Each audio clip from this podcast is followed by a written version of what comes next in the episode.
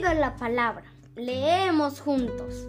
Hola, soy Melanie. Tengo nueve años. Vivo en Lima, Villa El Salvador. Hoy voy a leer un poema titulado El papel de Jorge Eduardo Edison. Escribo con los ojos, con el corazón con la mano. Pido consejo a mis orejas y a mis labios. Cada verso que escribo es de carne y hueso. Solo mi pensamiento es de papel. Gracias.